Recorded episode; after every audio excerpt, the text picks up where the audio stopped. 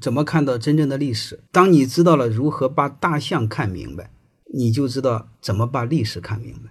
我们如何看明白一头大象？你不能光从一面看大象，因为你光从一面看大象，都是别人想让你看到的。那你怎么做到客观的看大象？你多几个面看大象，就我一再说，你多几个维度。如果一个维度看历史，那不是历史，那连小说都不如。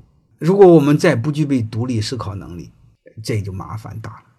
你至少五个维度看历史、看世界、看你自己，因为多几个维度看这个感觉不一样的。不管怎么着吧，我们还是要知道历史的，因为知道历史，你就看明白未来。历史不是听故事的，历史是识别周期、判断未来的。